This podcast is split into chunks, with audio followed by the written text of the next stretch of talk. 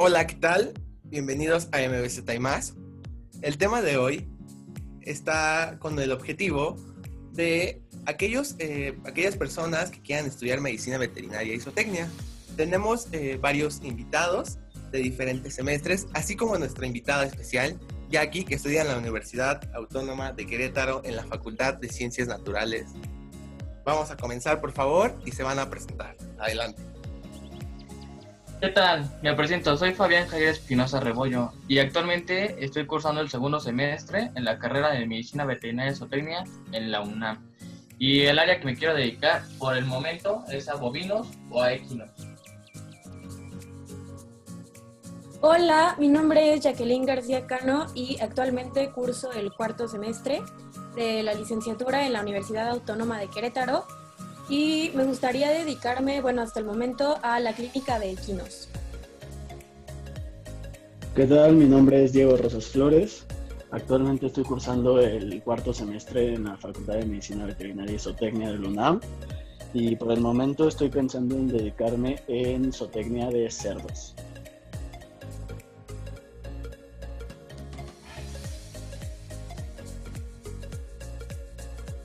Hola, ¿qué tal? Yo soy Andrea Tundel. Eh, estoy cursando el octavo en la Facultad de Medicina Veterinaria y Zootecnia de la UNAM y mi área de interés es cerdos, aves y alimentación. Hola, buen día. Este, yo soy Alan Martínez Lira, estoy en el décimo semestre de la carrera. Este, mi área de interés es salud pública, eh, medicina preventiva o normalización. Ok, esto, esto es muy interesante y como ven, eh, hay gran variedad en cuanto a las áreas que se quieren dedicar. Sin embargo, muchos eh, nos hemos preguntado, o antes de entrar a la carrera, qué era veterinaria. Entonces vamos a empezar con esta pregunta. ¿Qué pensaban de la medicina veterinaria y zootecnia antes de entrar a la carrera? Adelante, Fabián. Bueno, antes de entrar a la carrera, yo pensaba que los médicos veterinarios solo tenían cierta importancia en la sociedad, o sea, no tanta como los médicos humanos, atendiendo solamente a perros, gatos, en general especies comunes aquí en la ciudad, solo atendiendo algunos casos clínicos. Además de conocer pequeñas clínicas veterinarias, en donde además de la clínica hacen estética canina, gatuna y entre otras ventas.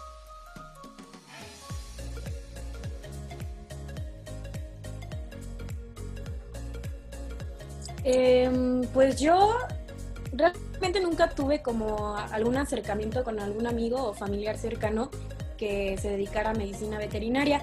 Sin embargo, eh, al igual que Fabián, realmente no tenía una idea acerca del alcance en salud pública y lo que implica un médico veterinario dentro de la sociedad. Em, aunque tenía expectativas realmente muy, muy altas, porque desde que tengo memoria siempre había querido estudiar esta carrera. No sabía específicamente a qué dedicarme, pero eh, sabía que quería estudiar eh, como médico veterinario o tecnista.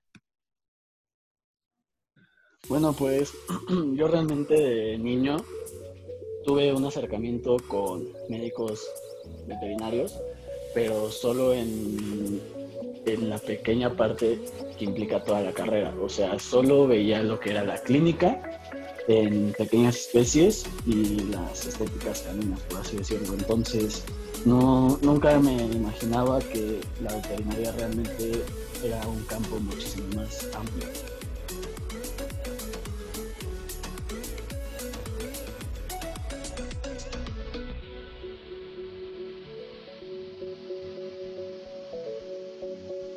Y pues yo de igual manera, la verdad es que en mi perspectiva solamente alcanzaba a ver que se trataba de perros y gatos. Ah, no tenía, no conocía la magnitud de, la gran importancia que llevaba la carrera de Facultad de Medicina Veterinaria y pues nunca me metí, nunca me di a la tarea de, checar el, el, plan de estudios y pues realmente eh, abarca muchos, muchos temas.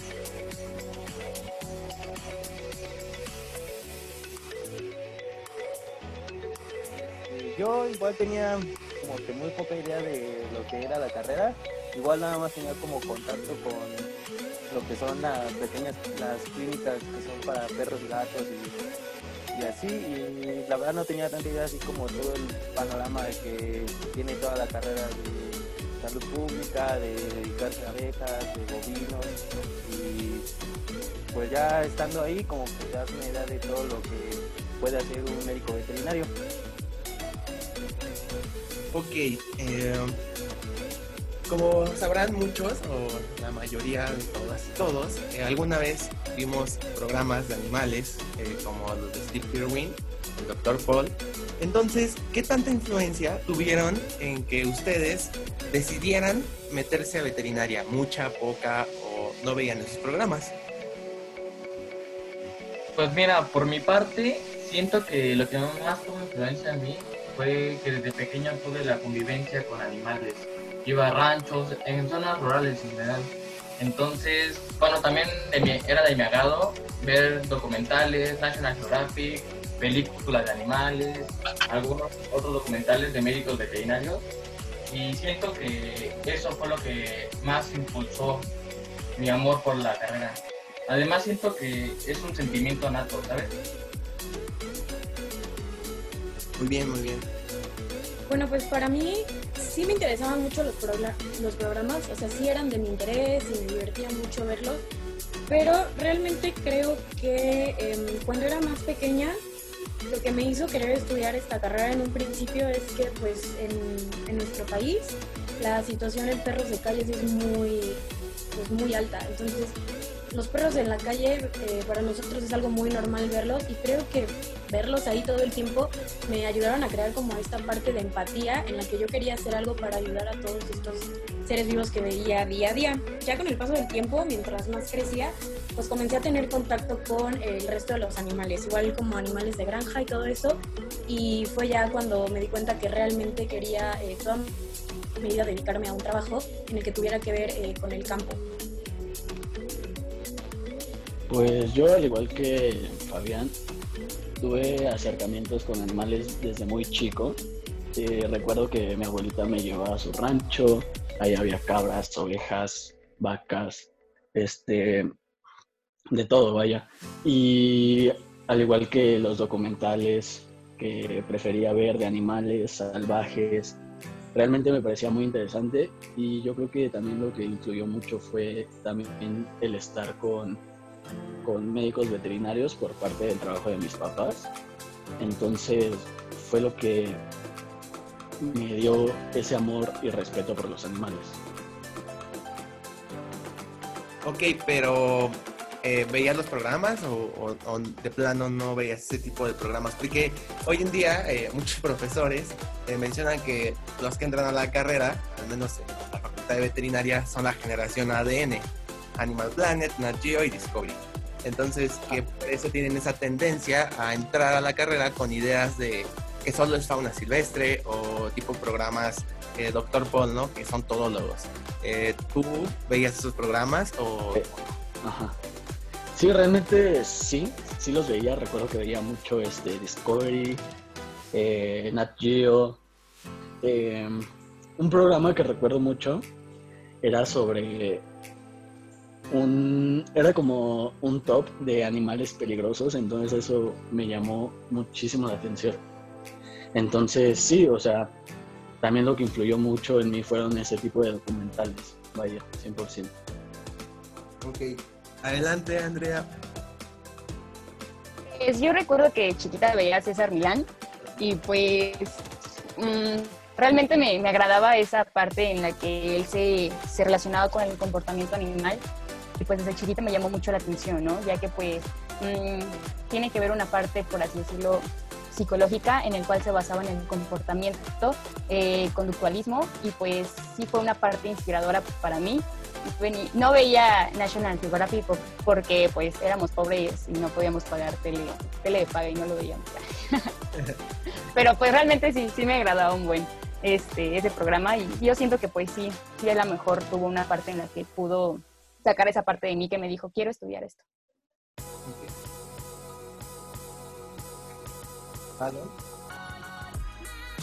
Este, yo pues la verdad no tuve como un acercamiento así como Fabián y como Diego de que me llevaran a ranchos y así.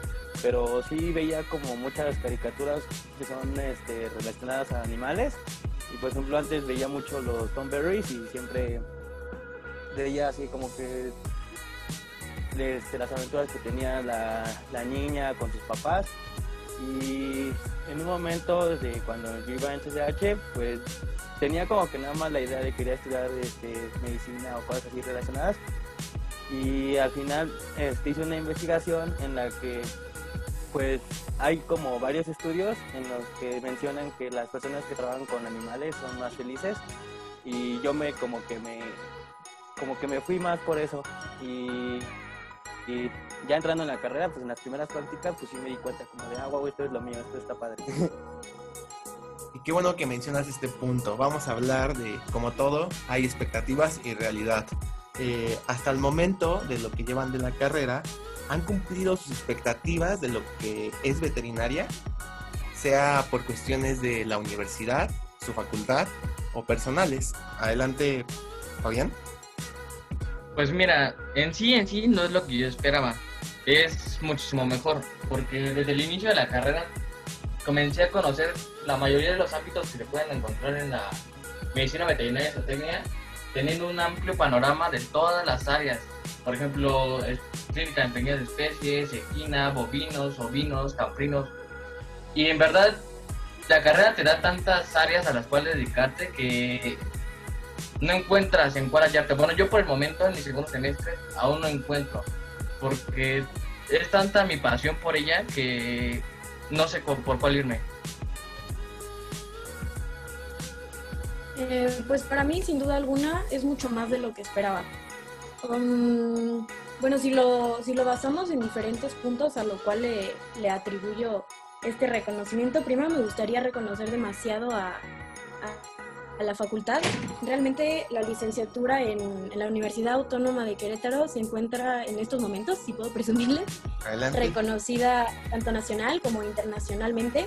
Eso significa que tenemos muy buen nivel académico y, y, pues le agradezco muchísimo a los doctores y a los profesores que nos dan las clases, pero también creo que somos nosotros los alumnos quien, quien hacemos, quien hacemos este, este trabajo también muy muy grande, ya que pues al aumentar este nivel de exigencia eh, para los maestros, tanto para los maestros como para los alumnos, aumenta este nivel académico en el que siento que yo estoy muy feliz y muy cómoda que la exigencia sea, sea de, este, de este nivel y de este tamaño.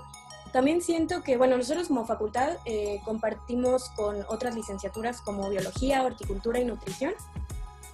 Y de cierta manera, siento que entre todos hemos podido crear un trabajo muy armonioso, es decir, el trabajo multidisciplinario en la facultad realmente se ve reflejado y poder como compartir eh, todas estas habilidades y todos estos conocimientos con, con otras carreras, siento que lo hace mucho más, eh, pues como que hacer un trabajo mucho más jugoso y, y mucho más provechoso para, para todos aquellos que estudiamos ahí.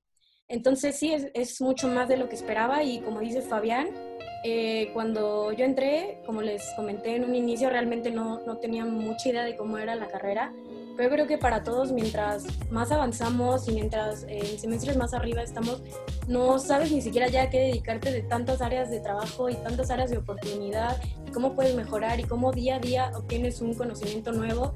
Eso realmente eh, me parece increíble en lo que llevo hasta el momento de la carrera y sí estoy muy, muy, muy contenta. Muchas felicidades eh, por la certificación de tu... Adelante, Diego. Gracias. Eh, si realmente era lo que esperaba, eh, sí y no, en cuestión de que obviamente esperaba que era trabajar con animales y todo esto, pero ya al entrar me di cuenta de la amplia gama que hay en, en esta carrera, vaya, porque no solo son perros y gatos como yo me imaginaba la veterinaria, sino como ya lo mencionó, mencion, eh, mencionó Fabián, eh, pues estaban los caprinos, los ovinos, vacas, este, etcétera, fauna silvestre. Y no solo eso, o sea, también dedicarte a la investigación en microbiología o en virología o, o salud pública o en leyes incluso, es, es, algo que la hizo muchísimo más interesante y que me hizo saber que realmente esto era lo que yo estaba buscando. Y pues eso, o sea, es, es muy chido ver que la carrera no solo está limitada a, a lo que yo creía en un principio, vaya. Ok. Andrea, Andrea, ¿estás ahí? Y acá andamos.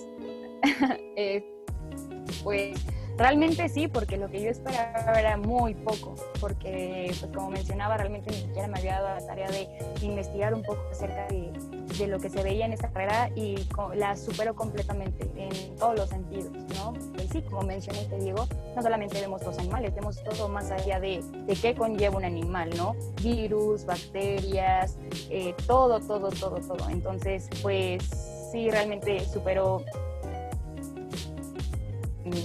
expectativas. Y es, era lo que esperaba. Ok, ok. Alan,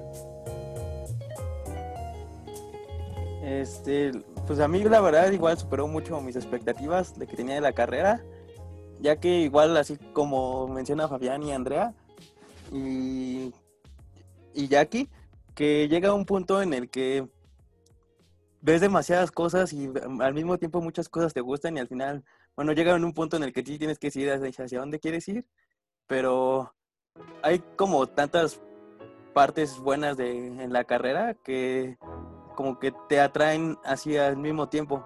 Entonces pues tú tienes que decir como, ah, bueno, yo quiero tal cosa y encaminarte hacia lo que más te haya gustado y eso es como que una buena opción que hay en la carrera que puedas este, elegir entre las cosas que más te hayan gustado y encaminarte hacia allá. ok, ok. Respecto a, al proceso de enseñanza-aprendizaje, eh, como sabrán, pues muchas universidades tienen diferentes programas de estudios. ¿Ustedes qué consideran que es más importante? ¿La teoría, la práctica, ambas? ¿Y qué les ha servido? Porque a lo mejor entras a veterinaria creyendo que todo el día vas a estar en contacto con los animales cuando en realidad también tienes que estar en las aulas, ¿no? Entonces, eh, ¿qué piensan sobre esto? Y adelante, Fabián. Bueno, yo considero que entre la teoría y la práctica se tiene una estrecha, muy estrecha relación. Porque para aplicarla, para aplicar la teoría necesitas hacer la práctica. Pero si no sabes teoría, no puedes aplicar bien la práctica. Ya cuando estás en el momento, si no sabes en dónde está cierta estructura o cierta causa de la enfermedad, no puedes encontrarla más allá si no, te, no tuviste el proceso de la teoría. Ok. ¿Y aquí? Pues yo también creo que uno es el complemento de la otra. Eh, sin embargo, eh, también creo que en algunas ocasiones el conocimiento debe ser empírico, o sea que sí se obtiene únicamente de, de la práctica y que es así como vas a lograr ir mejorando. Pero al menos en la medicina sí creo que es fundamental y parte muy muy fundamental conocer la teoría, este, saber los fundamentos de por qué pasa esto, de los procesos y eso la única manera de entenderlo y de conocerlo es pues en las aulas, es estudiando y escuchando al maestro, leyendo libros. Entonces, eh, ambas son muy importantes y mm, también me gusta, bueno, lo que me gusta mucho de veterinaria es que así como se complementan, siento que hay unos semestres en los que pues sí ves un poquito más de teoría y conforme vas avanzando cada vez todo lo que aprendiste en la teoría ya es cuando lo pones en práctica. Entonces, para todos los que quieran eh, ingresar a esta carrera o estudiarla, sí es súper importante que, sepan que van a necesitar tanto manos como cerebro. Súper.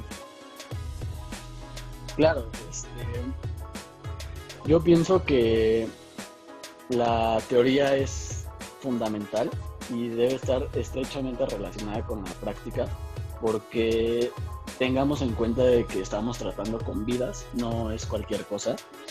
Entonces, cualquier error en la en la teoría que no hayas aprendido bien un órgano, que no hayas aprendido bien dónde está cierta estructura, puede ser fatal para el momento de la práctica. Entonces, sí, yo pienso que ambas son súper importantes, porque también si ves demasiada teoría pero nunca pones en práctica lo que haces, bueno, lo que ves, perdón, pues realmente qué caso tiene.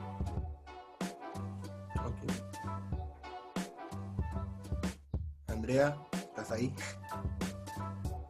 Sí, pues yo opino que ni es más importante que otra. Sí, aquí estamos.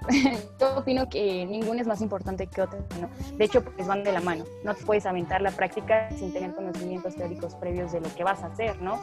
Pues en muchos ranchos eh, hemos ido a prácticas rurales, por así es entonces, pues ves y los rancheros ya tienen pues mucha práctica, súper, más que uno, ¿no? Sin embargo, pues le llegas a preguntar por qué lo hacen así o por qué lo llevan a cabo y pues es como, pues no sé, así me enseñaron, ¿no? Entonces, pues sí es muy importante llevar las dos de la mano para pues eh, llevar a cabo un mejor trabajo. Súper. ¿Alan? Mm, Yo pienso que igual que las dos son igual de importantes. Sin embargo, o sea, igual cuando ya estás en práctica y ves que sí ap- aprendiste bien lo que lo que estás haciendo, es como muy importante y muy gratificante ver que sí aprendiste bien de la teoría y que estás llevando todo a lo que es práctico.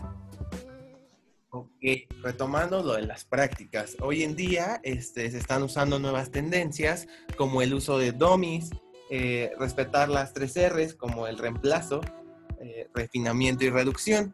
En cuanto a las prácticas, ¿ustedes eh, cómo consideran esto que repercute en su pro- proceso de enseñanza-aprendizaje?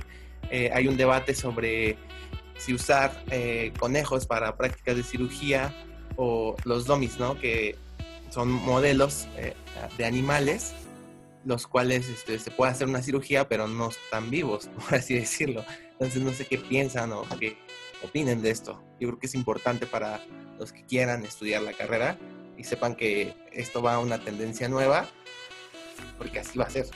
O sea, nuevas universidades como la de la Federación Canófila Mexicana, eh, en sus prácticas van a usar estos modelos. Entonces, adelante Fabián. Bueno, yo siento que hasta cierto punto es bueno, pero nada más como complemento. Porque nada como el individuo tal cual vino al mundo, ¿verdad? Este, se debe conocer perfectamente a la disposición de las estructuras del, del individuo, ¿sabes? O sea, un dummy siempre va a venir igual, siempre, siempre va a venir igual. Y en cambio, un ser vivo tal cual, siempre va a haber modificaciones en cada, en cada individuo. Nunca va a ser el mismo. Y nada como también saber y ver exactamente lo que vas a estar este agarrando, con lo que vas a estar trabajando. ¿Ok? Jackie. Sí, ¿Cómo hacen las prácticas en la Universidad Autónoma de Querétaro eh, como prácticas de cirugía, anatomía? Eh, esto también es importante, ¿no? Que conozcan que... A ver, eh, cuéntanos un poco. Sí, pues nosotros, eh, bueno, en los primeros semestres que fue, cuando yo tuve anatomía, el primer semestre en anatomía 1 realmente utilizábamos eh, modelos eh, anatómicos óseos y estos sí eran de, pues de animales, no, no estaban construidos con arcilla o con algún otro material, sino que nosotros eh, al principio de, de la carrera tenemos el proyecto en anatomía 1 de generar un modelo anatómico, entonces esos los vamos donando y ahí es donde, donde se van quedando y los estudiantes de las generaciones más abajo eh, practican sobre nuestros modelos. Ahora, por ejemplo, para muscular, nosotros sí utilizábamos eh, cadáveres de, de perros y ahí la universidad tiene cierto convenio con la UCAM, que es la, que es, bueno, es la perrera del, del municipio. Y ahí los animales que nos dan, pues ya están eutanasiados en, en el lugar, pero sí trabajamos sobre modelos animales, eh, los que estuvieron vivos. En cuanto a cirugía, ta- también se trabaja con, con caninos. Pero sí creo que aquí existe un gran debate porque pues conforme pasa el tiempo y actualmente hay muchas asociaciones animalistas que pues siempre están señalando a los médicos veterinarios, ¿no? Al igual a las universidades. Entonces, em, yo creo que al final de cuentas se va a tener que implementar y vamos a tener que aprender a trabajar de esta manera. Lo que puede ser rescatable es que actualmente en la época en la que vivimos pues hay muchísima tecnología, hay muchísima eh, biotecnología y estas ingenierías que se dedican justamente a crear estos modelos para que otras, otras carreras y otras áreas de estudio como la medicina podamos eh, pues estudiar y aprender sobre estos modelos y que sean lo más cercano. Aunque estoy de acuerdo con lo que dice Fabián, que realmente nunca, nunca va a ser lo mismo, eh, cada individuo es completamente diferente y pues al final de cuentas son estos problemas a los que nos tendríamos que afrontar cuando salgamos a la vida real, ¿no? Claro, tienes toda la razón. Diego, ah, no, sí sigue Diego, ¿verdad? Este, yo, bueno, igual estoy de acuerdo con Fabián. Son complementarios, pero jamás podrían reemplazar a un, un ser vivo como tal. Este, vaya, porque, como lo dice, no, nunca va a ser igual. Por ejemplo, yo recuerdo una vez en anfiteatro, estaba en anatomía, estábamos viendo el corazón. Eh, no recuerdo si este corazón tenía una vena cava de más o no me acuerdo qué alteración tenía, pero a lo que voy es que realmente eso no lo ves en un modelo jamás, o sea, no lo ves en un animal falso, en un animal no vivo, vaya, bueno, en un modelo. Entonces, yo pienso que sí debería solo ser complementario, pero no quitarnos también la oportunidad de poder trabajar con animales. Eh, claro, siempre poniéndonos conforme a la ley, no con las buenas prácticas, vaya, no jamás maltratando a los animales y siendo éticos sobre todo. Entonces, también el problema que tenemos con los animalistas, como lo menciona Jackie, que realmente son personas que ni siquiera saben de lo que están hablando, pero aún así la gente les cree, porque se aprovechan de esa ignorancia de la gente. Entonces, a mi parecer no debería ser 100% modelos animales. Simplemente un complemento para para vaya la redundancia este complementar el conocimiento que que ya tenemos. Ok, ok, sí, claro, y como lo mencionas, este, siempre respetando ¿no? el bienestar animal y contratos bioéticos en el uso de estos animales, ¿no? no eh, porque hay mucho satanización, ¿no? De que los veterinarios son carniceros o, o que luego suben sus fotos eh, aquí con el cadáver, entonces se presta muchas eh, malinterpretaciones que, como menciona Diego, los animalistas agarran, ¿no? Para satanizar más la carrera. Pero bueno, este, adelante, Regi, por favor. Yo los modelos de los animales los considero buenos. Honestamente, sí es fundamental dentro del proceso del aprendizaje de los alumnos. Sin embargo, pues como mencionan, ya actualmente se, se están tomando alternativas para llevar a cabo este tipo de prácticas. Eh, tengo algunos compañeros que estudian en la UVM y mencionan que pues sí, no es lo mismo. Sin embargo, pues les ha ayudado bastante para, para formarse, ¿no? Entonces, pues pues sí, considero que se podría hacer una complementación en modelos de animales, eh, pues por así, eh, animales verdaderos, y pues con algunos peluches, no sé cómo se llaman estos modelos anatómicos. Entonces, ¿cómo? Domis. Domis, perdóname, perdón. Entonces, este, pues sí, estaría padre hacer una complementación.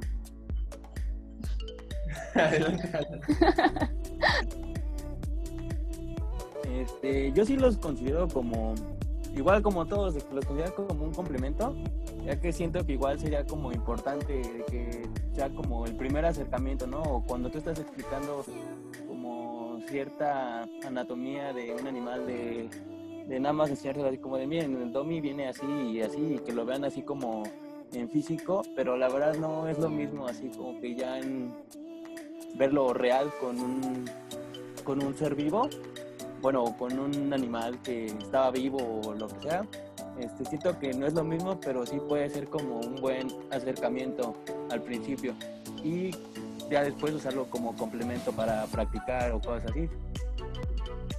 Ok, y, y claro, tampoco debe ser motivo de, desmotivación o, de burla, porque muchas veces entre el propio gremio de estudiantes de veterinaria se burlan, ¿no? De, que otras universidades están practicando con esto, pero yo creo que depende mucho de los estudiantes eh, el aprendizaje, porque independientemente de que estudies con un cadáver o un domi, de ti va a depender aprender, o sea, eso no va a ser un limitante, ¿no? Entonces esto también es muy importante para los que a lo mejor tienen interés ¿no? en estudiar en otras universidades donde se usan solamente domis. Y ya mencionando eh, el tema que tocó Jackie respecto a los animalistas, vegetarianos, veganos, eh, ¿qué piensan? O sea, ¿o qué les dirían a...? Porque llega a suceder que a lo mejor dicen, yo amo mucho a los animales y voy a estudiar veterinaria y me meto. ¿Qué, a esas personas qué les dirían? Porque hay ideas así, ¿no? De que quieren estudiar veterinaria, pero a lo mejor, digo, son muy libres de, de, tener sus tendencias y, y, hay que respetar, ¿no? Pero, ¿qué les dirían este, este, respecto a esto? Bueno, yo siento que tienen al médico veterinario tal cual, no una buena perspectiva. Siempre lo están tachando de mataperros, de que carnicero o cosas de ese tipo, pero nunca se ponen a ver más de fondo, ¿sabes? Nunca se informan de cuáles son los métodos apropiados, las, este, las reglas que se toman. Y yo le diría que cada vez que va trascendiendo esta carrera, se va llevando un mejor método para obtener los productos de origen animal, que es lo que más pelean. Que dicen, es que no tienen la, eh, no le dan el bienestar animal al, al, valga la redundancia, al animal. O sea, siempre suben videos de mataderos que lo están golpeando y todo ese tipo de cosas. Cuando en realidad en los mataderos, bueno, en las, en las producciones tal cual, se lleva un mecanismo, se tienen reglas y siempre se trata de mantener al animal en mejor estado, su bienestar animal, para que ese animal produzca más, en mayor cantidad, pero siempre con viendo su bienestar, o sea, nunca aprovechándonos tal cual del animal. Ok, ok, interesante. Adelante, Jackie. Y pues bueno, yo sí tengo una compañera, en cuanto entramos a la carrera, tenía una compañera que era vegetariana, pero realmente ella no, no eh, había adoptado este hábito por el hecho de, de, en este sentido animalista, sino porque era para ella un mejor hábito de, de alimentarse y de nutrirse. Eh, sí tengo muchos compañeros y compañeras que son como, tienen como esta parte muy sensible y claro que es válido porque somos personas y sí sentimos y muchas veces eh, pues el hecho de ver sangre o cuando estamos en matanza y todo eso sí puede causar sensibilidad, pero creo que si entrara algún compañero por esta razón como animalista, yo creo que le serviría mucho ver el hecho de cómo hay un trabajo detrás, de no únicamente tener tu la carne en tu plato servido, ¿no? Sino que hay un trabajo que hacemos nosotros que va mucho más allá de únicamente matar al animal para, para alimentar a toda la población. Entonces, creo que sería muy funcional para, para todos aquellos que, que, tienen este concepto del veganismo o del vegetarianismo desde ese punto de vista. Y eh, pues en cuanto a la sensibilidad de las personas, creo que por eso existe un área de trabajo muy, muy grande eh, cuando estudias esta carrera. Entonces, si realmente no te gusta esta parte de trabajar a lo mejor en rastros o trabajar en producciones, hay muchas cosas más a las que te puedes dedicar y creo que nada más es cuestión de, de encontrar preferencias y para qué somos buenos y, y, así ya no tendríamos tanto problema con estas, eh, pues con estas controversias, ¿no? Claro, y como lo mencionas, ¿no? Siempre respetando, ¿no? O sea, cada quien es libre, como dices, de, de tomar estas tendencias pero dando también a los veterinarios, ¿no? Entonces, eso es muy importante. Adelante. Eh, en cuestión de los animalistas, yo lo vería muy, muy difícil que realmente se metieran a estudiar esta carrera o sí, a, estudiar esta carrera porque realmente tienen este, una visión muy distorsionada de cómo, de cómo es la carrera. Piensan que a la carrera van a entrar a acariciar perritos, darle de comer a las vacas cuando sabemos que sí, pero eh, no solo es eso, sino también está, por ejemplo, los rastros donde tienes que eh, matar al animal de una forma ética y sin dolor. Para entonces, yo en cuestión de animalistas lo vería muy difícil, pero eh, al contrario de los vegetarianos y los veganos, podría ser que sí se puede estudiar esta carrera sin problema, siempre y cuando se sepa o ellos tengan la conciencia de lo que lleva esta carrera. Porque hay vegetarianos que no necesariamente son este, vegetarianos o veganos por, porque les entristece el maltrato animal, según muchas personas, sino por otras razones como mencionó Jackie, ¿no? Sienten que es una mejor alimentación o así. Yo conozco un par de personas que están en la carrera y son vegetarianas, entonces no creo que esto sea limitante, siempre y cuando tengas el conocimiento de qué va esta carrera. Ahora, pues, sí, para animalistas lo veo muy difícil, pero para vegetarianos y veganos, siempre y cuando sepan cómo se lleva esta carrera y, y qué, tratos les damos a los animales, pues está perfecto, porque muchos de los errores de, de varias personas es este, humanizar a los animales, pensar que a lo mejor los animales lloran, por ejemplo, o, o que necesitan este, cierta cosa que nosotros vemos cómodo. No sé si me doy a entender. Este, pero para el animal es completamente innecesario. Y el animal necesita otra cosa que a lo mejor para un humano lo ve, este, ¿cómo decirlo? Lo ve innecesario, lo ve mal, feo. Entonces, vaya, un ejemplo muy burdo sería cuando los perros se huelen la cola o sea, tú como humano pues no podrías o repudias eso, pero tú no sabes realmente qué necesidad tiene ese animal para hacerlo. No sé si me doy a entender, pero esa es más o menos la idea. Sí, claro, o sea, eh, humanizar te refieres como lo que hoy en la actualidad está sucediendo, ¿no? Que hay casos de que les ponen cubrebocas a los perros y gatos, o sea, no hay necesidad que les pongan cubrebocas a los perros y gatos. Y sí, o sea, sí hay evidencia científica de que hay una susceptibilidad de que se puedan infectar de COVID eh, más los gatos, pero no es necesario ponerles cubrebocas o luego les ponen zapatos, ropa y los llevan en carriola. ¿A eso te refieres? Sí, claro. Eh, a eso me refiero. Entonces sí, como que el peor error de una persona podría ser humanizar a los animales. bueno, realmente no sabes cuáles son sus necesidades porque pues hay una amplia gama de animales, hay muchísimos animales, entonces no, tiene, no todos tienen las mismas necesidades y los mismos hábitos. Ok, ok. Adelante, Andrea. Pues yo les diría que estoy en otra carrera. No, no es cierto. No, pues yo recuerdo que antes de, que, de enterarme de que me iba a quedar en veterinaria, pues yo me dije a mí misma, ¿no? De que si me quedaba en veterinaria me iba a volver vegetariana pero pues la verdad no pude, ¿no? Ni siquiera duré un día porque pues me encanta la carne. Y yo creo que todos pueden y tienen la capacidad de estudiar esta hermosa carrera, ¿no? Pero deben de tener una mente muy abierta, ya que la medicina veterinaria no solamente se trata de, de cuidados, de sentimientos hacia los animales, ¿no? De, ay, pobrecito, pues no, realmente es, es una convivencia y un, pues, una convivencia en conjunto de todos, ¿no? Entonces procuramos su salud, procuramos su bienestar. ¿Para qué? Pues para en algún futuro su carne usarla de, de alimento, ¿no? Llevar a, a, las casas una carne de excelente calidad, ¿no? Pero disminuyendo el sufrimiento lo más posible en los animales. Ok, interesante. Alan.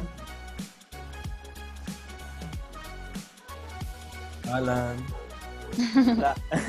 este, pues yo siento que sí le serviría mucho como una persona que es animalista que se informara realmente de el por qué se hacen las cosas, porque muchas veces como que hacen como que están en contra de los rastros, en contra de como que ciertos procesos que se hacen en veterinaria, pero sin embargo, o sea, no se dan cuenta de que, por ejemplo, en la carrera se estudian como muchas cosas y que realmente lo que hace el médico veterinario es tratar de mejorar este, en estos procesos, de hacerlo como que de, mejor forma, evitando el sufrimiento de los animales y pues, evitarle prácticamente el dolor. Y siento que pues, los animalistas como que no, como que no ven esa parte, sino nada más este, lanzan el primero, no, es que así está sufriendo o o este, está mal por esto, pero realmente no son como que estudios o que son gente así que se haya informado del todo de por qué se está haciendo así. Y siento que sí le serviría mucho. Y bueno, regresando en cuanto a su rol como estudiantes, eh, se han enfrentado a retos, ¿no? Eh, claro ejemplo es que ahorita están tomando clases en línea, lo cual les va a generar eh, nuevas habilidades y eh, pues sí, es como algo que jamás hubieran imaginado. Eh, al ¿podrían mencionar alguno de estos retos a los que se han tenido que enfrentar? Y también, eh, si han tenido durante su, su, transcurso, o sea, yo sé que a lo mejor en cuestión de tiempo que Fabián lleva un año, a los ejemplos de Andrea y Alan, que ya llevan casi los cinco años de carrera, eh, desmotivaciones eh, en cuanto a decir, ¿sabes qué? Ya me voy a salir de veterinaria. ¿Qué los hace regresar y decir, no, esto es lo mío? Adelante, por favor. Bueno, desmotivación sí hay. Desde los doctores que te dicen, no, tú no estás hecho para esto simplemente porque contestaste algo mal o porque se te olvidó. O los mismos alumnos que te dicen, no, yo sé más que tú por esto y esto y esto. Pero yo siento que algunos beneficios de esta carrera es, por ejemplo, tener cierto amor y pasión por los animales. Porque simplemente imaginarse, tener la oportunidad de salvar una vida, es sumamente un sentimiento inexplicable, ¿sabes? Y por ejemplo, ahorita con lo del paro y todo lo de la pandemia, y simplemente porque la carrera no es nada fácil, yo le recomendaría tener como un método de estudio propio. Que tú agarres tus libros, te metas más en el ámbito veterinario, tecnista y digas esto y esto y esto y tú te pongas a estudiar por tu cuenta, porque ese conocimiento lo vas a aplicar tú, ya va a ser tuyo, lo vas a estudiar. Y por último, nada más es dejarse llevar por esta noble carrera, dejarse enamorar. Muy romántico. Adelante. eh, pues sí, yo creo que también es cuestión de pasión, ¿no? Los retos en, esta carrera y yo creo que en, todas los vamos a encontrar día a día. Es siempre súper difícil porque nunca vamos a ser buenos para todos. al final de cuentas siempre va a haber algo que, que nos falle, algo que no entendamos muy bien, algo en lo que no seamos buenos. Y pues así es la vida el estudiante, o sea, al final de cuentas hay que, hay que echarle ganas y hay que darle, si es, lo que, si es lo que te apasiona y es a lo que te quieres dedicar toda tu vida, no debes de dejar que nada te, te bajonee, tampoco si es una calificación, porque muchas veces em, nos sentimos muy mal por algún examen o por alguna mala calificación, pero al final de cuentas eso no es lo que nos define como estudiantes, hay muchos otros factores que sí, que sí nos definen como estudiantes y yo algunas veces que me he sentido muy como muy, muy cansada y muy triste. Eh, creo que fue en, tercer semestre, llevaba la materia de inmunología. Realmente eh, no me iba mal, pero me tenía que esforzar muchísimo. O sea, era una materia muy pesada para mí, toda la teoría y todo lo que teníamos que aprender. Para mí fue muy, muy difícil y en conjunto, justo ese semestre yo creo que sido el más pesado para mí. Y pues lo que me motivaba a, a despertarme todos los días sin haber dormido y muchas veces sin comer era que pues es lo que me gusta y es a lo que me quiero dedicar eh, toda la vida. Eh, estoy estudiando esto porque quiero levantarme todos los días de mi vida y saber que voy a ir en la mañana, despertarme a las 6 de la mañana, hacer lo que me gusta y para lo que me preparé. Y también a lo mejor va a sonar muy romántica, pero como les dije en un inicio, yo siempre soñé con estudiar esta carrera, entonces para mí pues sí ha sido difícil, pero no es algo que no se, que no se pueda reponer con esfuerzo y y seguir estudiando y si te va mal en algo, pues eh, a darle y si hay alguien mejor que tú, pues síguete esforzando más y si alguien te dice que no puedes, pues demuéstrale que sí puedes. Entonces, todos los que quieran entrar sí tienen que saber que es muy pesado, es una carrera muy demandante, pero si es lo que te gusta, es a lo que te quieres dedicar, nadie te puede decir que no. Ok, súper. Adelante, Diego. Bueno, eh, yo creo que lo que pasa cuando entras a una carrera en general, este, como piensas que es la carrera que te gusta, bueno, como dices que es la carrera que te gusta, piensas que todas las materias te van a gustar y realmente esto no es así. Este, yo, por ejemplo, sí tenía la, la perspectiva de que si estaba en veterinaria y era la carrera que me gustaba, pues me iban a gustar todas las materias y realmente es algo en lo que estaba muy equivocado.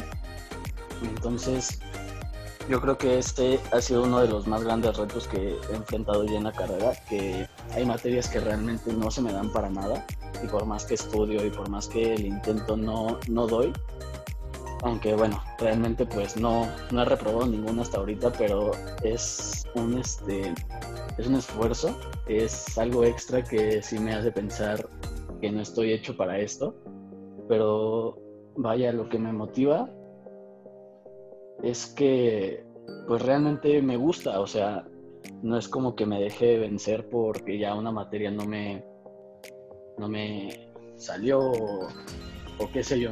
Entonces yo creo que ese es uno de los más grandes retos que he enfrentado, que no, que de- las materias no me, hay materias que neta no se me dan. Eh, otro podría ser, no sé, también el, el estudiar, el desvelarse es algo muy cansado, pero al final de cuentas recuerdo por qué estoy ahí y sé quién soy y sé que puedo hacerlo, o sea, al final del día todo sale. Entonces, si quieren entrar a esta carrera, deben saber que no todas las materias les van a gustar y que no se van a olvidar de las matemáticas, porque eso es algo que he visto también mucho. Por ejemplo, una pequeña anécdota, cuando yo fui a una secundaria, a la secundaria que yo fui, fui a dar una plática sobre Comipens para entrar a la prepa y me preguntaron sobre mi carrera. Me preguntaron sobre que si mi carrera llevaba matemáticas. Entonces es algo que vi muy común y vi esa, bueno, me hicieron esa pregunta en varios grupos. Entonces yo creo que también les puedo decir que ninguna, en ninguna carrera se pueden olvidar de las matemáticas. Entonces, pues eso, pero jamás se rindan. Muy bien, muy bien. Andamos muy inspirados, la verdad. Adelante, Andrea. Me van a hacer llorar tontos. No, pues, pues sí hay cositas que, que realmente te vuelan la cabeza, ¿no? Sí son cosas de aptitudes y pues motivarse porque como todos mencionamos, como siempre vamos a conseguir, siempre van a haber materias que nos van a desmotivar porque pues a lo mejor no nos gusta, no nos, este, no entendemos muy bien el- la materia, pero sin embargo lo que hay ahorita es de que yo la escogí, yo quiero terminarla y demostrarme a mí mismo que puedo dar más de más que eso, ¿no? Entonces, pues más que nada es eso, demostrarse a uno mismo que de lo que es capaz y regresar eh, en sí y el amor por la carrera es, es fundamental y el, el apoyar a, a todos, ¿no? A- apoyarse en unos a los otros. Muy bien, porque Oh. como dice eh, el doctor Pyro, ¿no? O sea, él dice que eh, es lo contrario al dicho que dicen que el, el peor enemigo de un veterinario es otro veterinario. Él dice que Exacto. el peor amigo del veterinario tiene que ser otro veterinario, ¿no? Y trabajar de una manera interdisciplinaria. Entonces, Ujú, es muy importante, Andrea. Bueno que lo mencionas. Claro. Gracias. Adelante, Alan. Bueno, yo creo que uno de los retos que tienes, igual como en todas las carreras, es de que, por ejemplo, varios compañeros pues este, están definiendo bien qué tipo de personas son y todo ese tipo de cosas. Y sin embargo, pues sí te vas a enfrentar a retos así como que en ciertas maneras sientes que le estás dando todo, pero no te no como que no das los resultados o a lo mejor un maestro te está diciendo así como que ah sí pero no seas así o, o que estás mal pero la verdad tú al yo tú ya estando en la carrera tienes que pensar y decir como de, estoy aquí por mí y yo voy a salir adelante este, por mí sin afectar como a terceros así a compañeros o ese tipo de cosas no realmente es porque tú estás ahí y tú necesitas como un método de estudio propio y no fijarte mucho en, lo, en la barrera esa que, en la barrera mental que luego nos llegamos a poner. Y sin embargo decir, yo puedo salir adelante y por, por mis medios, ya sea por apoyo de mis compañeros o yo apoyando a mis compañeros y, y te llenas de muchas buenas experiencias, que es lo bueno. y pues yo pensaría más como, como que sí te vas a enfrentar a, varios a varios retos, pero pues tú solito tienes que, ver que, que tú puedes encontrar esa motivación de decir de yo me metí aquí por algo y pues lo quiero acabar. Claro, y este, pues si reprueban una materia igual, que no se desmotiven, ¿no? Yo creo que es importante, no sé, no sé qué piensen. Ay, sí. Sí, me ha pasado. Simón. Sí. Hasta el momento no. ok, Ay, no pasa nada. reprobado como tal, ¿no? Pero sí es muy difícil cuando ya la ves cerca, cuando dices no exento. Entonces ahí, es cuando, ahí es cuando ya empieza tu verdadero semestre, al menos para mí. Bueno, también cada persona avanza a su, a su ritmo, ¿no? Claro. Ok, sí. y bueno, ya que andamos muy inspirados, este, va, va a ser lo siguiente. Eh, tienen que decir, a completar los- la siguiente frase, con cuatro palabras. Veterinaria para mí es, y cuatro palabras, ¿va? Adelante, Fabián. Un sueño. Pa- veterinaria para mí es un sueño. Simplemente el hecho de...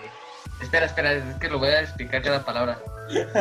Simplemente sentir, bueno, la- la- darte la oportunidad de salvar una vida o de estar ahí presente para ver cómo, cómo se da la vida tal cual.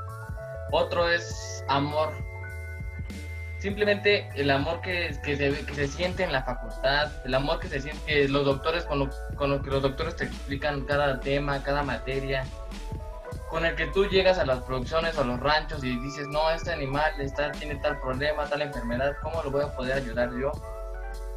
Y siento que, bueno, es que no tengo palabras como para des- describir el sentimiento hacia la, la carrera, hacia la profesión. Pero para mí tal cual es un sueño y amor.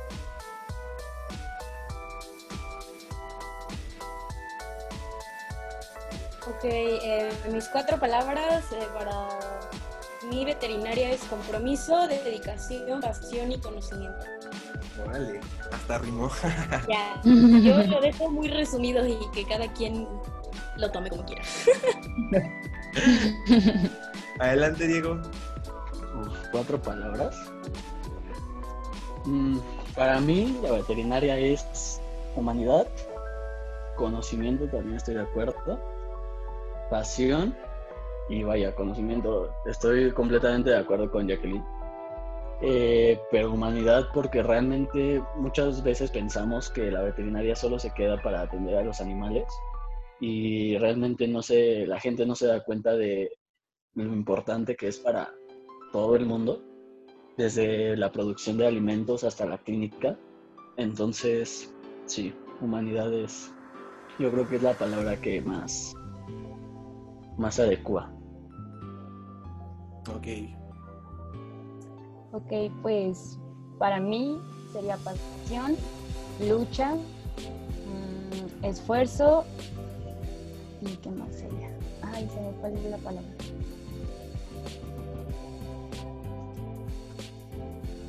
En lo que la piensas. sí, porque está inspirada, pero se me fue, se me fue. Mm, ok, ok, déjame te lo repito. Entonces, para mí sería pasión, lucha, esfuerzo y constancia. Pues la pasión sería por lo que haces, la lucha pues contra las ideas retrógradas y malas perspectivas que se tienen contra de los veterinarios y demostrar con hechos que de que somos capaces, ¿no? El esfuerzo pues nunca co- competir entre nosotros, pero pues siempre demostrarse a uno mismo que puede dar más de lo que da y la constancia pues ya mantenerse eh, actualizándose en conocimientos. Muy bien, muy bien. Adelante, Alan. Mm, Para mí sería amor, este, dedicación, mm, conocimiento y, y trabajar duro. Ok. un poquito con las malas noticias, ¿no? O bueno, la realidad. Este, consideran que, o sea, desde sus puntos de vista, claro, eh, veterinaria es una carrera cara en cuanto a los gastos eh, que, te- que tienes que hacer durante estos cinco años. Adelante. Yo siento que sí es bastante cara. Simplemente por los utensilios que utilizas. El estuche de disección con el que vas a practicar las, valga la redundancia, las disecciones para ver los órganos, estructuras y todo de los cadáveres. Es algo, algo caro. eh, la bata, cubrebocas. En cada práctica debes de cubrirte, este, tener tus reglamentos y todo. Pero siento que vale la pena. Vale la pena todo el gasto que se hace. Muy bien, muy bien. Eh, Sí, la verdad sí es una, sí tienes que invertirle pues algo de dinero. Eh, yo creo que también puede ser dependiendo del semestre. Yo, bueno, en los cuatro semestres que yo llevo, siento que sí hubieron algunos más destacables en donde gasté más de lo esperado. Y muchas veces, bueno, en mi caso se suscitaron como eh, muchas problemáticas con algunos proyectos que nosotros teníamos que pagar de nuestra bolsa. Sea, al final de cuentas eran en equipos, pero tuvimos muchísimos gastos previstos y creo que fue en segundo semestre donde más, más he gastado. Pero supongo que así es para todos los semestres, entonces hay que estar conscientes que si queremos estudiar esta carrera, sí necesitamos un, un apoyo económico por parte de nuestros padres, tutores o trabajar o lo que sea. Claro. Diego. Claro, este, claro que es cara. Eh, tan solo empezando por el hecho de que a la universidad no sé cuánto le cuesta un alumno al año, al menos de esta carrera.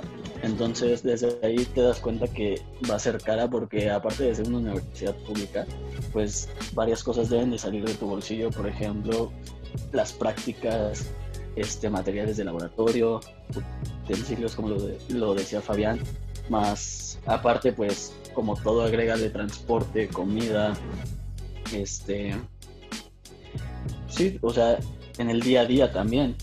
Entonces, si es cara, deben de estar conscientes de que si van a entrar a esta carrera, van a gastar y van a gastar un buen, un buen dinero. Entonces, yo creo que es algo que también deberían de mentalizarse.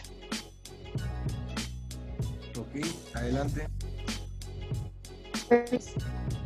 Gracias. Pues sí, aunque la verdad nos ahorramos un buen de dinero siendo estudiantes de una pública, pero lo padre es por ser una escuela pública significa que va a tener menos nivel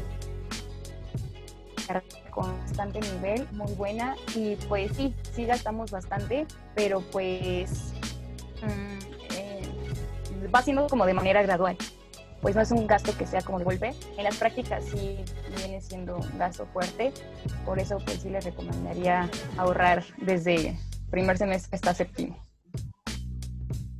Va, que va. Y bueno, eh, también hay algo que destacar, ¿no? Que aquí en la Facultad de Veterinaria eh, del Campus EU eh, tenemos algo que se llaman hemisemestres, que es en los que se encuentran Andrea y Alan, donde se divide la mitad del semestre en teoría y la mitad del otro semestre en práctica. Entonces es cuando más casos tienen, pero de eso nos pueden hablar más ellos. Adelante, Alan, por favor. Este, la verdad sí es una carrera cara, como mencionas por los semisemestres al final, como te vas como ciertas semanas a distintos lados, pues es el costo de el camión, de cómo, cómo, te vas a mover allá, de la comida que vas a consumir y aparte de todo, este, el material que vas a usar para tu práctica. Entonces, pues sí es como una carrera cara desde el principio por todo el material que te piden, pero la verdad es que sí vale la pena porque ves distintas, distintos tipos de producción y ves distintas este, cosas en campo que sí es como que wow, como que te da otra perspectiva del mundo. Pero pues sí, en general sí es caro. Ok, ok. Fabián nos quiere comentar algo muy importante, un, un tip o algo así, entonces adelante. Bueno, como un dato interesante, retomando lo que mencionó Diego sobre los gastos de la carrera de medicina veterinaria y zootecnia en la UNAM, sí es una de las más caras. caras. Simplemente la Facultad de, la, de Medicina Veterinaria cuenta con siete ranchos, en las cuales van a hacer las prácticas, los de primer semestre, bueno, los de todos los semestres. Pero simplemente uno de todos los ranchos que se encuentra en Topilejo, del puro alimento gasta un millón doscientos al año. Ahora multiplícalo, eso, eso es de puro alimento, súmale las este, medicamento, instalaciones, transporte, porque algunos estudiantes piden transporte, y ahora multiplícalo por los siete ranchos nada más era como un dato interesante, siendo una de las carreras más caras para la universidad. Ok, ok, sí, es un dato curioso, más que nada. Y bueno, eh, ahora vamos a dejar este espacio libre para que cuenten una anécdota interesante, random, que les ha surgido durante la carrera. Cualquier este, situación que quieran contar, bienvenido. Adelante, por favor. Bueno, situación random o interesante. Graciosa, como quieras. Graciosa, pues una vez una vaca me iba a aplastar.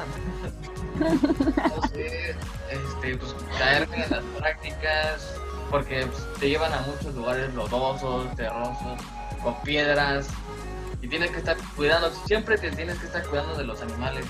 Entonces, pues, en una de esas pues, me caí en prácticas y todo, pero no, hasta el momento, por el momento, nada todavía. Ok. Adelante, Jackie. Mm, Pues, bueno, este semestre recuerdo que yo estoy, bueno, estaba tomando una optativa que se llamaba Manejo Clínico de los Animales y em, fueron más o menos como unas tres semanas de pura teoría y ya de ahí en adelante se supone que todo iba a ser práctica. Entonces iniciamos las prácticas con, con bovinos y fuimos eh, a, una del- a uno de los lugares a donde fuimos a realizar las prácticas, es en el rancho de la UAC, que está en Amazcala, y ahí eh, la práctica consistía en tomar constantes fisiológicas, eh, desparasitar, vacunar y teníamos que derribar a una vaca. Pero se supone que estas vacas son muy, muy mansitas porque realmente únicamente las utilizan para investigación y la vaca que le había tocado, mi equipo es de puras niñas, o sea, somos tres niñas y un niño. Eh, la vaca que nos tocó, el doctor dijo que no íbamos a dejar de hacer la práctica hasta que no derribáramos a nuestra vaca. Pues nos tardamos como una hora, todo el salón, recuerdo perfecto que todos estábamos jalándola, o sea, ya que habíamos hecho los nudos para derribarla, y nos tardamos como una hora entre todos los niños, todos los hombres, todas las mujeres, unos jalando la cola para derribarla, los otros jalando los cabos del mecate, pues jamás pudimos derribar a la vaca y en eso nos llevamos todas las horas de la práctica. O sea, la práctica fue eterna y se alargó porque jamás pudimos derribar a esta vaca y me acuerdo que fue súper cansado y todos terminamos asoleados y molidos y fue horrible. Y creo que fue una experiencia muy... mm, eh, pues muy interesante para todos los que quieren estudiar, que se den cuenta que también sí te va a tocar estar en popó y en lodo y estar bajo el rayo del sol y sin agua y sin comer. Entonces sí necesitas como esta resistencia física y este aguante. Muy bien, muy bien. Adelante, ¿quién sigue? Diego. Pues me creerán, pero nunca me ha pasado nada así. Nunca me ha aplastado una vaca o pateado, nunca me ha corneado una cabra. Entonces, una anécdota que pueda recordar es en una práctica de... ¿Cómo se llama esta materia? En primero. ¿Recursos naturales? No, recursos naturales. Ajá. Manejo y Este- aprovechamiento de recursos naturales, ¿no? Ándale, ese. Eh, pues realmente, bueno, fuimos a, a la marquesa a, a ver los pinos y ya sabes, cosas de, esas, ma- de esa materia. Pero esa vez llovió, entonces, pues no llevé ningún paraguas, no llevé nada. Entonces me dio una calentura horrible en el camión. Lo bueno es que vivo cerca y pude llegar rápido a mi casa pero me recuerdo que esa vez me, me dio gripe, me resfrié, entonces sí, como dice Jackie, debe ser algo, debes de tener mucho aguante para esa carrera y muy buen estómago también, porque hay muchos olores. Adelante, Andrea. Pues hablando de olores, pues a mí nada me daba, nada me daba asco. Hasta que entré a patología sistémica y, y nos tocó así un caso así súper cañón, donde pues sí, casi me vomito ahí enfrente de todos, pero afortunadamente no pasó nada. Ok, ¿quién sigue? Alan, ¿verdad? Este, yo pues ahorita que estaba Diego hablando me recordó en mi última práctica de desarrollo oral de que sí debes de tener aguante porque me acuerdo que pues te vas dos semanas, ¿no? A, este, a la... te vas como a un pueblo y haz de cuenta que yo me... Yo me enfermé un día y dos días de los que estuvimos ahí era yo el, el chavo que tenía fiebre y estaba en en su cuarto así solo temblando. y me acuerdo que aún así estuvimos este, en campo y fui de, de los pocos que pudo lazar así una vaca a pesar de que estaba muriendo de, de fiebre y así. Entonces pues sí debes de tener como cierto aguante o, o pues, pues tú decir, no, pues me paro y tengo que hacer bien mis cosas. Postdata siempre llevan paracetamol, ¿no? Postdata COVID. Postdata era COVID. No, no es cierto. Oigan, y acaba de mencionar algo muy importante, Jackie. Este, hoy en día, veterinaria ha tenido un cambio cañón, ¿no? Porque veterinaria era una carrera de puros hombres. Y como que no había tanto porcentaje de mujeres. Sin embargo, hoy en día, eh, las generaciones son al revés. Son 70% mujeres aprox y el otro es de puro hombre. Eh, desde su perspectiva, Jackie y Andrea, ¿qué tal les ha parecido estas cosas? Yo digo que son muy buenas, ¿no? Y, y, a lo mejor a veces se enfrentan a situaciones de machismo por parte de los productores, ¿no? Pero es algo con lo que tiene que eh, tener capacidad para trabajar con ellos y compañeros. claro. Sí. Eh, bueno, pues para mí, en la universidad realmente nunca he tenido problema con mis compañeros, eh, con los hombres o con algún maestro. Realmente mi experiencia desde ese punto de vista ha sido muy buena. Sin embargo, eh, yo me quiero dedicar a equinos, como les dije en, en el inicio. Entonces, obviamente, sí, eh, me he estado moviendo y buscando dónde hacer prácticas extra, aunque sea fuera de la escuela, con algunos médicos, algunos doctores. Y siempre, siempre me toca que me, pues me enfrento mucho como a estos comentarios.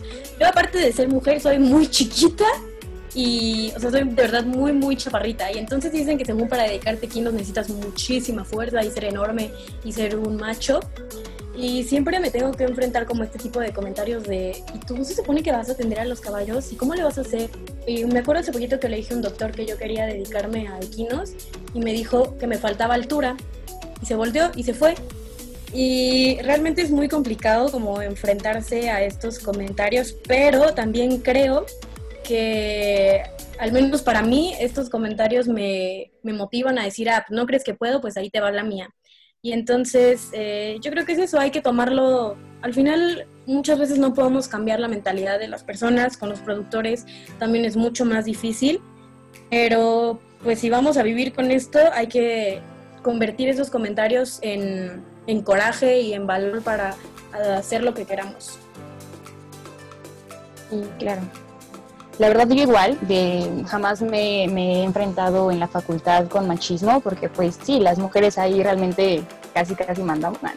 Pero pues sí somos muchas mujeres. Entonces pues recientemente en una práctica que hicimos de extensionismo, en mi práctica de rural, fuimos a los ranchos, íbamos a hacer este extensionismo, explicarles a los la importancia de desparasitar, de vacunar, que realmente no comprendían la diferencia de estas dos entonces nuestro grupo completamente de mujeres, maestra pues obviamente también era mujer, y entonces eh, llegamos con unos productores de vacas de leche. Y pues sí, como que se sacaron de onda así de, ¿y los, los machos qué onda, no? Pero no dijeron nada, sin embargo su, su expresión lo todo. Entonces, no, pues ya hicimos nuestra entrevista acerca de, de los conocimientos que ellos tenían y pues les hicimos nuestro servicio para desparasitar a sus animales. Y ya regresamos una semana después y ellos así como de, pues ustedes van a hacer todo, sí, no se preocupen, no, nosotros les ayudamos, bueno, pues nada más deténganos a los animales y pues nosotros hacemos el demás trabajo. Y ya pues igual así ellos se dieron cuenta que, que a pesar de ser mujeres también tenemos la capacidad de, de poder hacer lo que, lo que ellos también hacen, ¿no? Entonces, pues ya al final así, sí dijeron así como un comentario de, no, pues es que pensábamos que las vacas se les iban a echar y que les iba a dar miedo, pero pues bueno que, que, demostraron todo lo contrario, ¿no? Y pues ya nos dieron las gracias. Y sí, se siente una satisfacción muy, muy grande que, que reconozcan esa parte, ¿no? De que no por ser mujer nos va a dar miedo encontrarnos con un animal más grande que nosotros. Muy bien, muy bien. Si quieren algo agregar, los demás también pueden participar. Pues esta carrera no está solamente hecha para los hombres, o sea, aquí cualquier persona puede entrar. Simplemente pues, es el conocimiento, tener la práctica y saber, saber este, aplicarla. sin tenerle miedo a nada. Bueno, obviamente con sus medidas responsables, ¿no? Pero pues, aventarte como borras ahora sí. Ok, ok. Bueno, eh, yo creo que ya vamos a llegar al final. Eh, vamos a tener un apartado de conclusiones. Entonces, este, adelante. Vamos a, a empezar con Fabián. Para concluir, yo nada más quiero decir que esta carrera es hermosa. O sea, si todo lo ven desde afuera, o sea, sí se ve bonita y todo, pero ya cuando estás adentro y ves todo el ámbito veterinario y todas las ramas que expande, o sea, es una locura. Y, ahí las partes prácticas, o sea, las personas que les encanta salir, estar como en convivencia y todo ese tipo de cosas, no estar encerrados en una oficina atrás de un escritorio. Aquí esta carrera es perfectísima porque te lleva mucho de práctica, vas mucho de ranchos, convives mucho con bastantes personas, conoces a muchísimas personas. Además de que te da la oportunidad de y el beneficio de estar ahí presente cuando da luz a un, a un animal o cuando le puedes curar cierta enfermedad a otro. Entonces, pues yo simplemente quiero decirles que esa carrera va a llenar sus expectativas. Muy bien, muy bien. Este, ahí nada más voy a agregar algo, este, que difiere un poco con Fabián, porque eh, hay veterinarios que trabajan en oficina, o sea, parte de esta carrera lo que te permite es tener una gran variedad en cuanto a oportunidades de trabajo. Entonces, eh, no solamente se trata de hacer medicina, recuerden que también es zootecnia.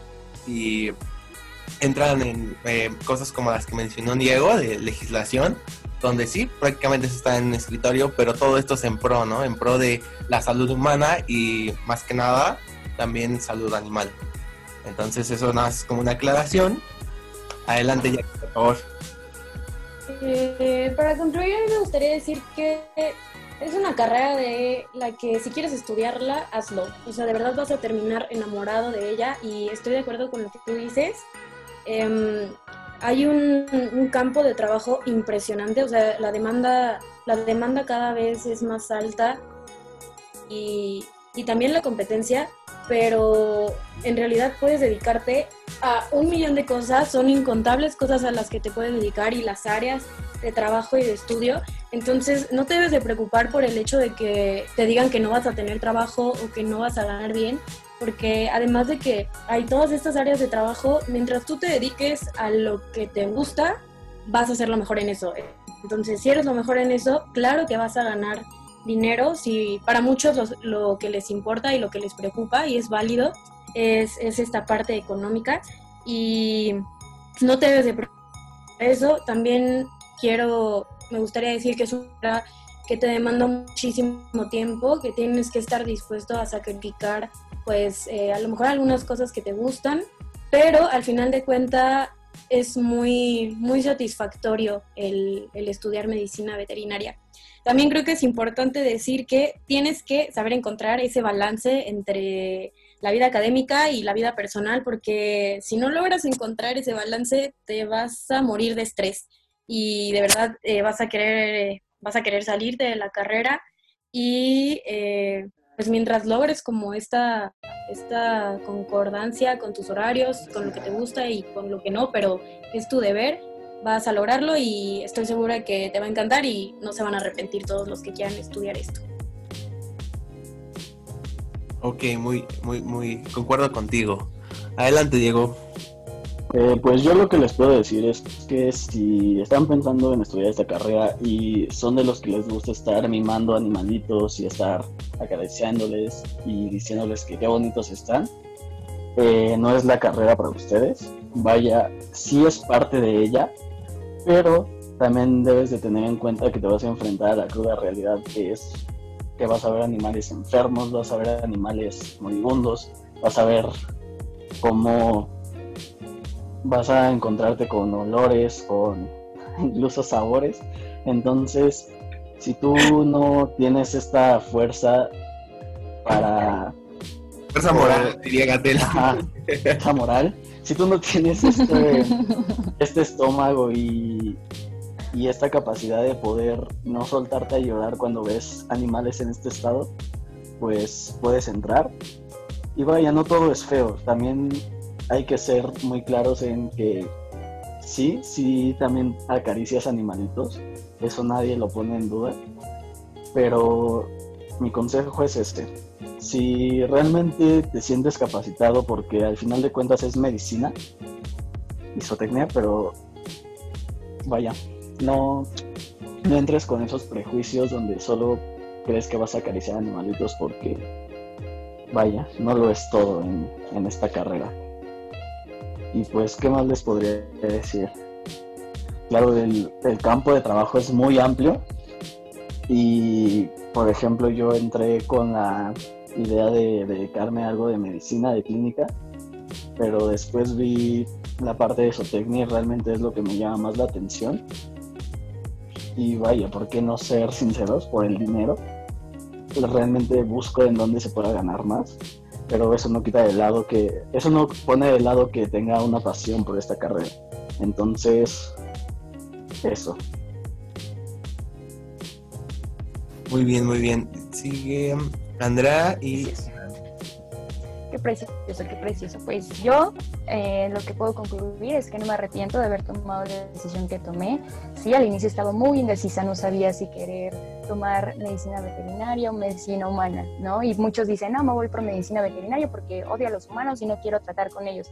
Sin embargo, realmente tratamos con los humanos. En medicina de pequeñas especies, todo el trato es directamente con los propietarios. Entonces, pues es una hermosa y magnífica carrera en la que involucra muchas, muchas cosas. El contacto con las personas, el contacto con los animales, con todo, con todo. También con, con la naturaleza, ¿no? Cómo hacer un, una producción sustentable, sustentable sin, pues, sin dañar el medio ambiente.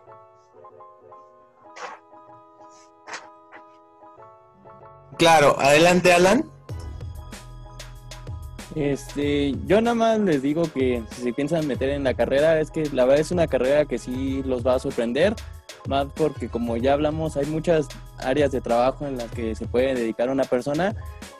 Y aparte de todo, yo voy a hablar por parte de los veterinarios que son de oficina, perdón Fabián, pero es que la verdad cuando te das cuenta de igual el impacto en la sociedad que tiene un médico veterinario que se dedica a normalización, que se dedica a salud pública, este, te inspira mucho y te es muy gratificante ver que igual puedes tener, bueno, que el veterinario tiene ese impacto en la sociedad que es este, cuidar la salud de las personas. Y pues ¿Algo más que agregar, Alan? No, nada más que se trabó mi celular. Ah, este, bueno, también, o sea, otra área importante es la docencia, ¿no? O sea, aparte de, de la educación que recibimos en las escuelas, eh, muchos son profesores que se dedican a eso y además como complementario tienen sus clínicas o tienen trabajos en el gobierno. Entonces también es algo importante, ¿no? Para poder transmitir las experiencias y conocimientos que adquieres a lo largo del tiempo. Y esta última pregunta va para ustedes dos, Andrea y Ana, que ya están en los últimos semestres. Ya Me gustaría agregar algo. Ok, eh, hacemos la pregunta de ellos dos y Diego termina. Bueno, está bien. Eh, no, que sí. ya saben eh, a estas alturas a lo que se quieren dedicar, o sea, ya tienen definido su, su pasión, por así decirlo, ya encontraron de toda la rama y de todo lo que hemos hablado en qué se van a dedicar, Andrea y Alan. Ay, híjoles, pues, ay, es que estoy en tres este, áreas en las que me interesa demasiado, que son aves, peces y cerdos. Y pues creo que el, error que, cometí antes es que no, no, no me metí eh, al departamento a acercarme más con estas especies, ¿no? Entonces, pues son especies diferentes, sin embargo, pues hoy no, sí estoy un poquito indecisa en cuál dedicarme de allí.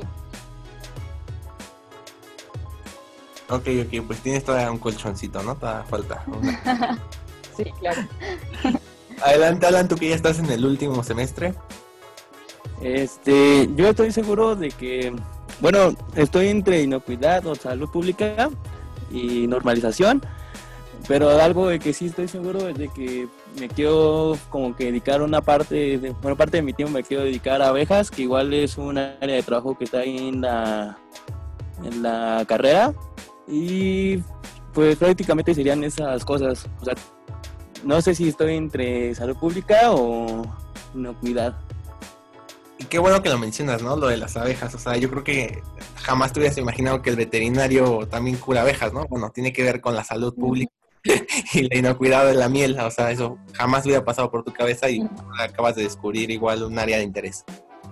No, sí, es muy padre este, trabajar con abejas. Las prácticas que he tenido ha sido como que muy gratificante y como que te da como que mucha paz trabajar con abejas, porque ves así un buen de, abejas volando a tu alrededor y pues cuando como tienes que trabajar cuidadosamente con el material y con las abejas para no aplastarlas, es como que muy padre. Eh, está bien, está bien. Son áreas de oportunidad de la carrera. Adelante, Diego, ¿querías decir algo? Eh, sí, bueno, a mí me gustaría agregar que espero que después de que hayan escuchado este podcast eh, se hayan dado una idea de lo amplio y lo importante que es la carrera de medicina veterinaria y zootecnia en la sociedad. Yo creo que los, esta carrera está muy desprestigiada por muchísimas personas al, al saber que solo son, solo es este estética canina, por ejemplo. Este, pero no, un médico veterinario está en todo, bueno, en casi todo, está desde lo que comes hasta lo que vistes. Entonces, yo creo que debería de valorarse más esta carrera y pues espero que les haya, hayamos dado un punto de vista más amplio sobre lo que es esto. Claro, y este, ya igual vamos a sacar muy pronto un capítulo de El veterinario en tu día a día y vamos a mencionar que eh, tiene que ver desde el huevo que comes hasta la ropa, ¿no? En producción de lana, por ejemplo. Entonces, que todo, detrás de esto hay un médico veterinario. Entonces, igual digo, luego sacamos un tema de abejas para los que estén interesados. Y Fabián, quería mencionar algo. Adelante, Fabián.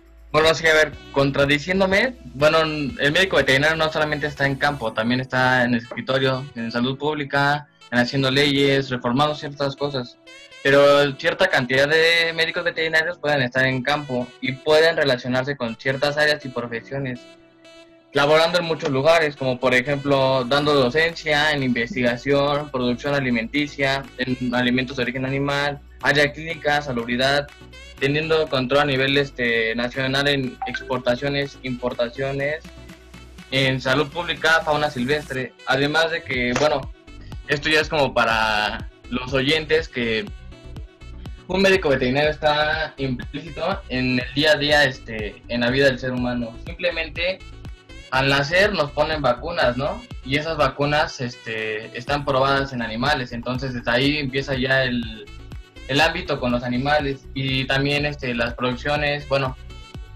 el alimento viene de las producciones y bueno, las producciones están este, con un médico veterinario para que la carne que llega a tu plato no tenga ciertas enfermedades.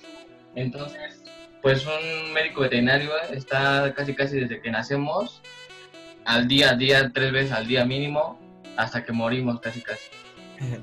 Yeah. Y también rompan con los mitos.